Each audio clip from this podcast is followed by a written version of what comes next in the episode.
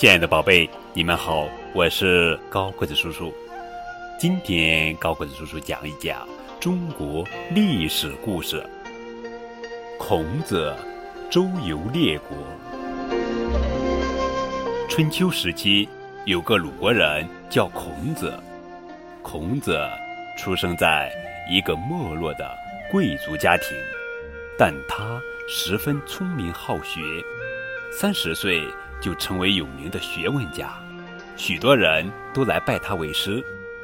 孔子在战乱时提出实行仁的主张，为了推行仁，从公元前四九八年开始，孔子带弟子数十人在外游历十四年，先后访问魏、陈、曹、宋、郑、蔡等国，各国人。都知道孔子博学多才，孔子到了哪个国家，就与该国的国君交谈。国君们有的问如何为政，有的问如何富民，有的问君女之事，孔子一一做了回答。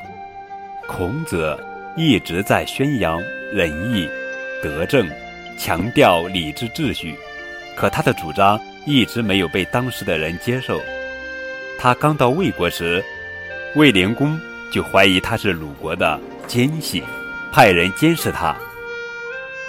他到宋国后，宋国大夫嫉妒他的才能，设计陷害他。他曾挨饿七天，每天只能吃一点野菜。奔波数年后，孔子未能实现自己的政治主张，只好重返故国。孔子在晚年时，把精力放在编订文献上，为匡正统治秩序。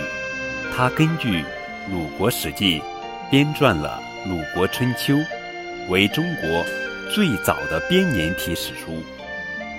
除此之外，他还修订了诗、书、礼、乐、易等典籍。